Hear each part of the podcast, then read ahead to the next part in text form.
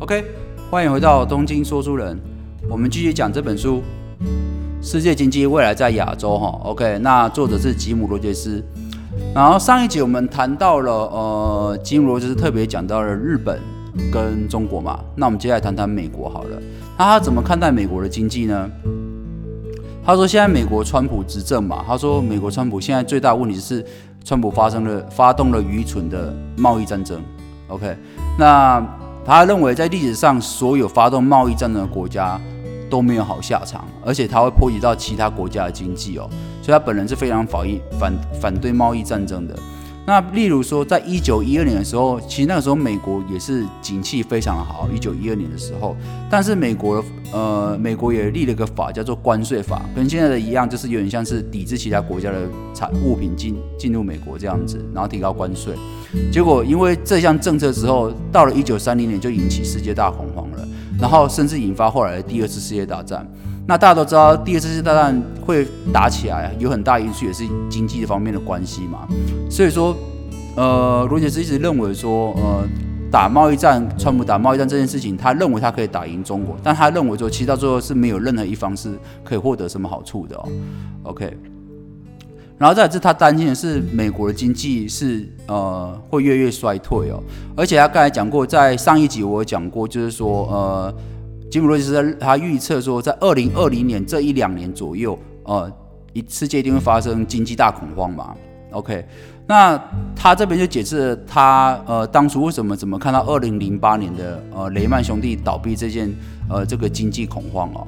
他说，通常经济恐慌不会是呃你看到倒闭之后才发生，事实上他们早他们正在研究投资的时候，他们早一年多他们就已经知道了。他自己举例说，其实，在二零零七年四月的时候。哦，二零零七年四月的时候，新世纪金融房贷公司就已经倒闭了。哦，它是经营房地产的。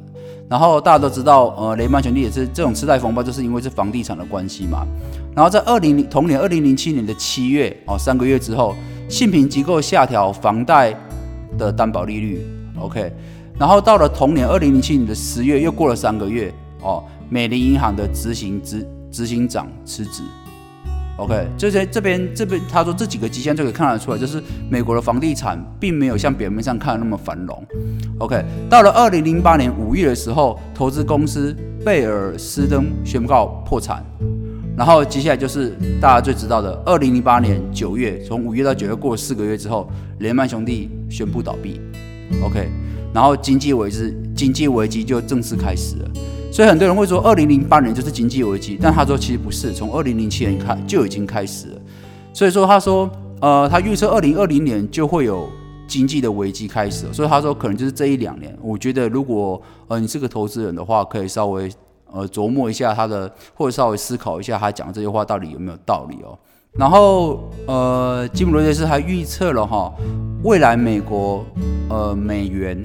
未来十年还是会继续升值，所以持有美元的人不用担心。他说他的理由很简单哦，他说因为未来的在世界发生经济大恐慌之后，呃，越来越多人会找投资相对安全的标的物哦。那最安全的就是美元跟人民币，所以他认为美元跟人民币在未来十年内都是继续升值的状态。好，接下来我来呃分享一下吉姆罗杰斯他讲的他自己投资的心法哦。呃，我觉得罗杰斯在这本书里面，我觉得。对，特别是说刚才讲过，就是说他的投资心心法都是从各个新闻、各个世界脉动去去了解他怎么投资。所以你你可以发现，在整本书里面，他讲他所有的投资标的都是非常世界化的哦。他有投资日本的股票，然后投资南韩的债券，然后投资美呃美国，他最近没投资。那或者其他国家的一些矿产，或或者是像他讲说，他研究砂糖也五十年了。所以他他的投资标的物是非常世界化，而且是。不不限于股票的，那他说他是怎么投资？他了解这些资讯。他说，第一个他他都是每天都看三份报纸哦，然后再加上网络上的新闻。那再来是说，他随时都关心世界上发生的动态。他觉得这些动态会会根据历史去参考之后，他可以推算出大概会出现什么结果。然后再来是说，呃，没有人注意到的东西，他就会立刻想买哦。所以他举例说，他在一九七三年成立量子基金嘛，这是他最呃最令人就记忆深刻的的战役嘛。他投资报酬率百分之四千二嘛，哦，百分之四千两百嘛。那他说他那时候他们做，他跟索罗斯做就只做两件事情哎，第一个就是呃。他们那时候投资了一般人很少投资的海外事业，那第二个是他是放空股票。他说这两件事情在当时都比较少人在做，所以说他说呃他们喜欢发现就是呃没有人注意到的点，就是最好的投资标的。所以他说要这样做，要做这种投资。策略的话，最重要是收集资料，所以说他通常研究资料会花非常非常长的时间，而且他也不喜欢跟一些其他的投资界的人做交流，因为他认为那些资那些资料都不是很正确，或者是二三流的资料，他比较喜欢单打独斗，自己研究，呃，这个世界脉动这样子。所以说他讲还有个呃投资还有个很重要就是耐心，他说呃有时候甚至不用，有时候甚至。一个成功投资家有时候甚至什么都不做才是正确的哦。呃，这句话他也不是他讲过，很多投资家都讲过这些话了嘛。像巴菲特也讲说，就是耐心等到低点之后才是价值投资的进场时刻嘛。啊，别人呃啊，别人恐慌我贪婪嘛。啊，类似这样的话，其实都是一样的意思哦。那最后他有他有提到 ETF 这本书有条稍微提到 ETF，那 ETF 呃如果稍微买股票知道 ETF 是一个很安全的投资方式嘛，那他他也承认说 ETF 是一个懒人投资法了，就是说风险相对下是比较小的，一样的钱可以买到呃。众多的标的物哦，所以说他认为说，如果你今天不是一个专门研究投资人，那你可以直接买进你认为不错的 ETF 就可以了。那如果说你今天是跟他一样是一个想呃成为一个新兴的年轻的投资家的话，他会认为说你要应该避开 ETF 所有的股票。为什么？因为 ETF 所有的股票购买的都是一些比较稳当或比较大的公司。那在经济恐慌的时候，ETF 的卖出会比一般股票的量还更大，因为一般股票其他股票它可能不是 ETF 标的物的，它只有单纯的买进跟卖出而已。可是如果是 ETF 标的物的公司，除了正常的买进跟卖出以外，还有 ETF 这些大量人的赎回，所以说会造成这些公司反而会灾情更加严重。所以说他认为说，呃，如果你想追求的是。呃，更高利润的话，更有机会投资的话，必须去发掘 ETF 绑定以外的公司，会比较有机会获利哦。好，所以我们来谈谈呢，呃，吉姆·罗杰斯说，如果他可以移民的话，他想移民哪几个国家呢？而他说他最想移民的是中国、韩国、哥伦比亚，还有哦越南。OK，他说为什么挑这几个国家？当然，中国刚才我们上一集已经讲过嘛，就是他认为是未来霸主之一嘛。那哥伦比亚，他说哥伦比亚一般人对哥伦比亚印象就是毒枭啦，美国很多电影都演这样子。他说其实哥伦比亚现在状状况已经没那么糟糕了，甚至很多毒枭都已经被铲平了，所以他认为哥伦比亚未来的前景是非常光明的。哦然后再就是越南跟韩国嘛。那韩国他认为他这边我觉得他提的还蛮妙，就是说他认为呃在近近期。十年之内，可能南北海就会统一了啊！那刚好又遇到最近金正恩好像有点，好像听说健康不是很好，有可能听说传说挂掉嘛。那呃，不管怎么样，总之金如就是认为说，这经济面看起来的话，就是南北海统一的几率是非常非常高的，所以他非常看好未来南北海统一之后，南整个韩国的爆发力是非常十足的，因为呃，北韩有很多的矿产都在北韩哦，所以说北韩的。呃，很多天然资源都还没开发。然后第二个是，呃，北韩有大量，呃，南韩现在遇到问题跟日本、美国都很接近，就是呃，生育率太低的问题。那生育太低的问题，他说南北韩统一就可以解决这个问题。为什么？他说北韩有大量年轻的劳动女性哦，那南韩。呃，如果当然，如果能够结婚了，尽量挑选跟自己同一个国家的嘛。所以说，呃，南韩的男士就有更多选择，可以跟北韩的呃女性做组成家庭。所以说，他会解决这样就是人口不足的问题哦。所以说，这也是相对之下他们比日本更有优势的地方。所以他蛮看好未来南北韩统一之后，呃，整个朝鲜半岛的竞争力哦。